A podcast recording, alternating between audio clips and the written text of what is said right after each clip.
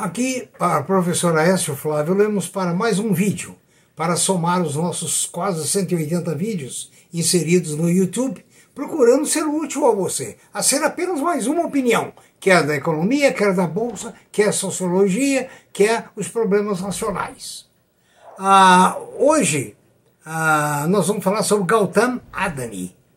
Antes disso, por favor, manifeste a sua opinião pelo e-mail previsioneseconômicas.com uh, previsioneseconômicas.gmail.com uh, ou www.previsioneseconômicas.com.br, onde estão a nossa lista de vídeos, outras informações, eventuais oportunidades de emprego e etc. Ah, por favor, inscreva-se no nosso site. Também, por favor, manifeste o seu like sobre esse vídeo ou não. Hoje nós vamos falar sobre um desconhecido chamado Gautam Adani. Gautam Adani. Já ouviu falar? Pois é. É um bilionário indiano mais rico do que Bezos ah, e Gates. Ah, é muito desconhecido esse magnata da infraestrutura e da energia, que inclusive superou Bernard Arnault para se, se tornar a segunda pessoa mais rica do mundo.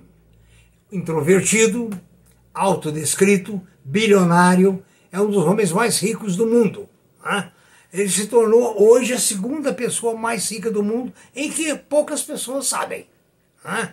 A, a fortuna dele foi avaliada em 152 bilhões de dólares. Ou seja, de acordo com o cálculo de, da Forbes, ficando atrás apenas de Musk, que tem 270, e Bernard Arnault, que tem 154,7. Ele tem 152,2. Ou seja, é, o preço ele superou devido à valorização das ações das suas empresas.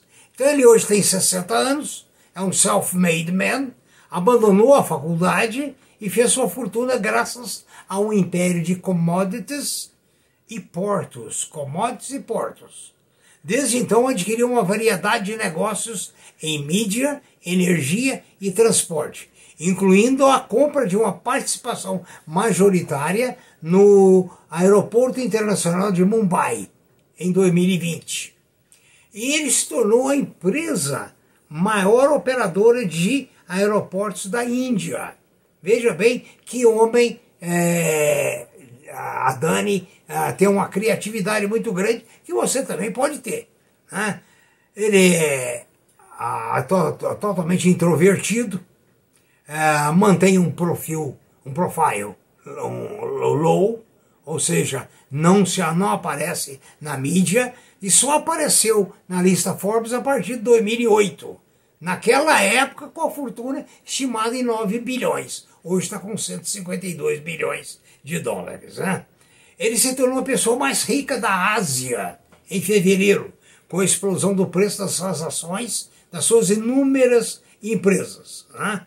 Ah, enfim, é um gigante do transporte, do portos, que nós falamos, inclusive energia renovável. Veja bem, energia renovável. Nós falamos há pouco sobre a possibilidade da COSAN explodir no mundo, tendo em vista a sua capacidade de fornecer álcool ou energia renovável. Né? Ah, Diz ele, nas palavras dele, que ser empreendedor é o seu trabalho dos sonhos, porque testa a minha tenacidade de uma pessoa. Eu nunca poderia receber ordens de ninguém, disse a Dani a Forbes em 2010. A Dani disse na época que esperava ser lembrado como alguém que criou uma infraestrutura única para a Índia e contribuiu com a história do crescimento econômico da Índia, ou seja, um patriota. Né? Parece os nossos políticos. O Adani ah, sobreviveu a dois notáveis encontros com a morte: um sequestro em 1997 e um ataque terrorista em 2008.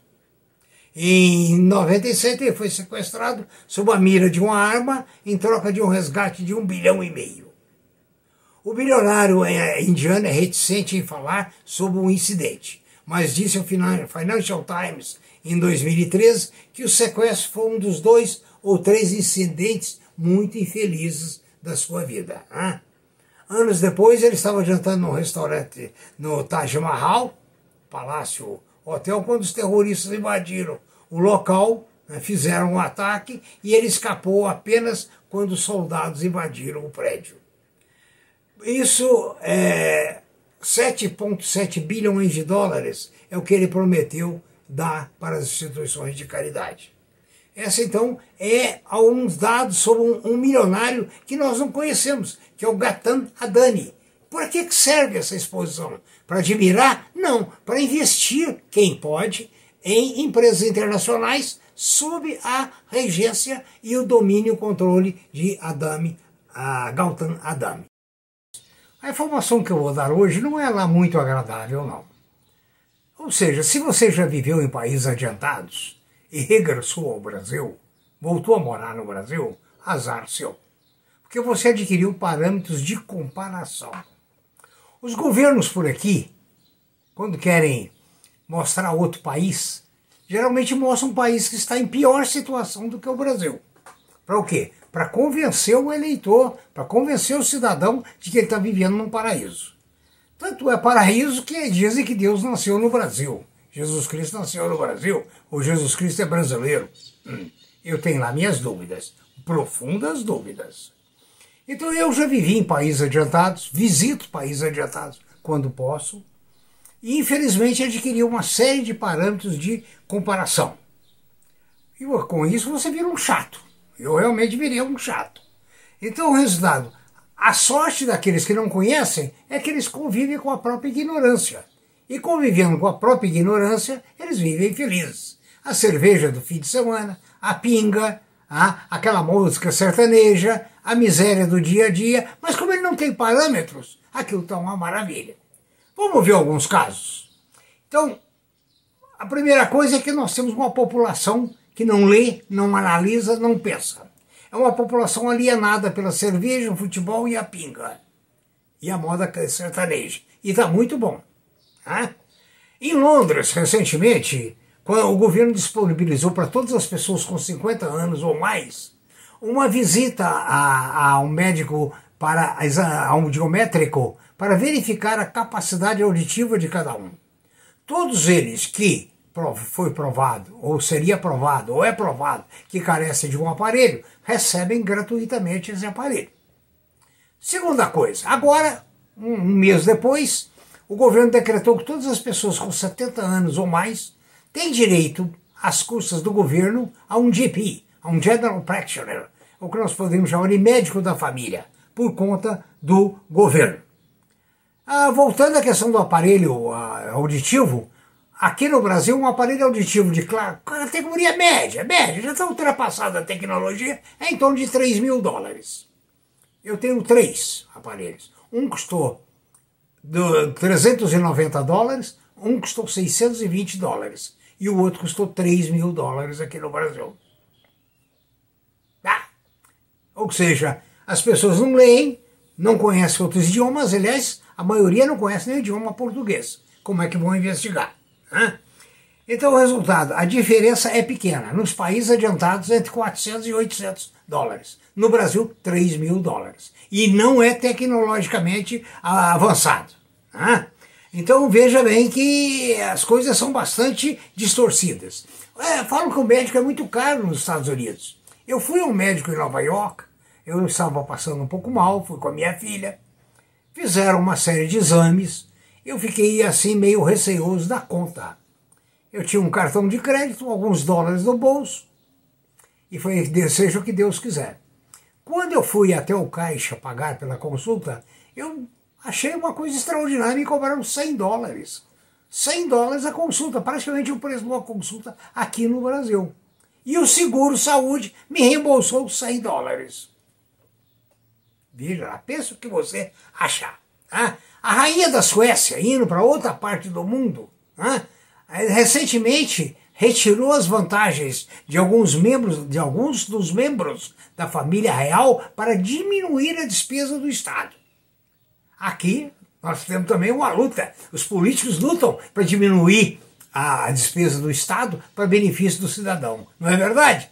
KKK. Ah, na Irlanda, país que eu estive recentemente, É, todo o material para um diabético é dado gratuitamente, inclusive as fitas de glicose, de, de glicosímetro, o glicosímetro, a insulina de alta qualidade e assim sucessivamente. Aqui no Brasil, a insulina que é dada não é recomendada por muitos médicos. Eu não entendo de medicina, então não sei, certo? Se está certo ou se está errada a qualidade. Né? Um outro fato curioso: no Canadá, quando a neve não permite que a ambulância passe, o governo dá um helicóptero ou para o médico ou para o paciente para o deslocamento, de graça para o cidadão.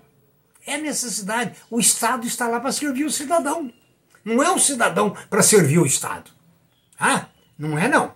Ah, agora, uma pessoa que eu muito conheço e bem conheço, desenvolveu câncer, muito sério. Foram sete meses de quimioterapia. Injeções de 1.650 dólares, duas por semana. Tá? Depois houve a amputação do seio esquerdo. Ah, muito bem tratada, muito bem respeitada. Sabe quanto ela pagou?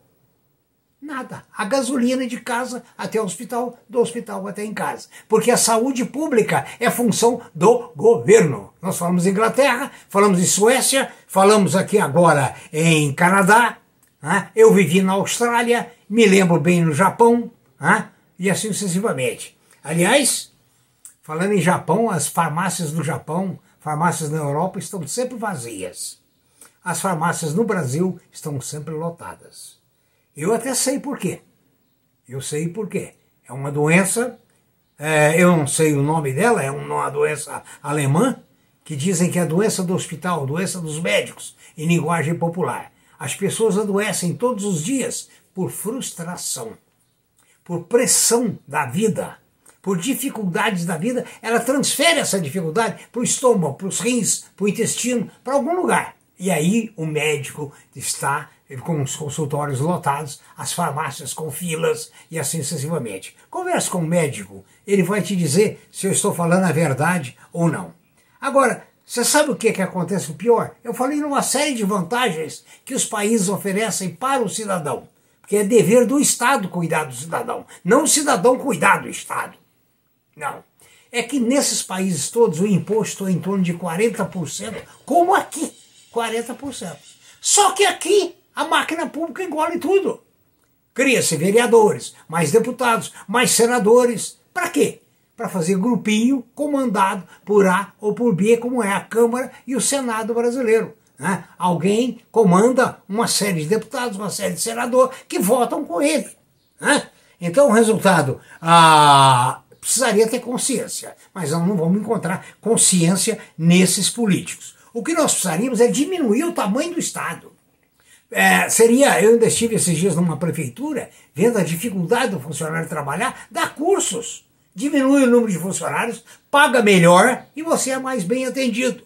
Ou seja, a política no Brasil é uma política nociva à população. Tá? Muito nociva. Nos meus 79 anos, eu não consigo nomear todos os dedos com nomes de políticos que tiveram grandes ideias em benefício da pátria mas em benefício deles, inclusive orçamento secreto, coisa esquisita, fórum privilegiado. Por quê? Em outros países, gente, não tem fórum privilegiado. Não tem o, o senador, o deputado, não tem Albert Einstein, não tem avião para transportá-lo porque ele é, é deputado ou senador. Isso aqui precisava acabar, porque não tem nem ambulância para levar o velho, a velha, eu ou você para a UPA onde está lotadinha de gente, lotadinha de doença, certo? E essa é a pátria amada, idolatrada do salve, salve quem puder, né? onde nós somos devidamente amados pela classe política. Desculpa o desabafo, mas realmente estou por aqui com a diferença entre o Brasil e os países desenvolvidos e assim sucessivamente. Para encerrar essa, esse vídeo, eu quero lembrar a vocês que uma das ações que tem tido comentários mais otimistas da Europa tem sido a Eletrobras. Ah, os analistas acham que uma vez ela entrando nos trilhos, porque ela era governamental, né, ela vai ter resultados muito bons dividendos muito satisfatórios. Então, uma dica: fique de olho nos papéis da Eletrobras. Muito obrigado, espero que esse vídeo tenha sido de algum proveito. Felicidade, saúde e paz.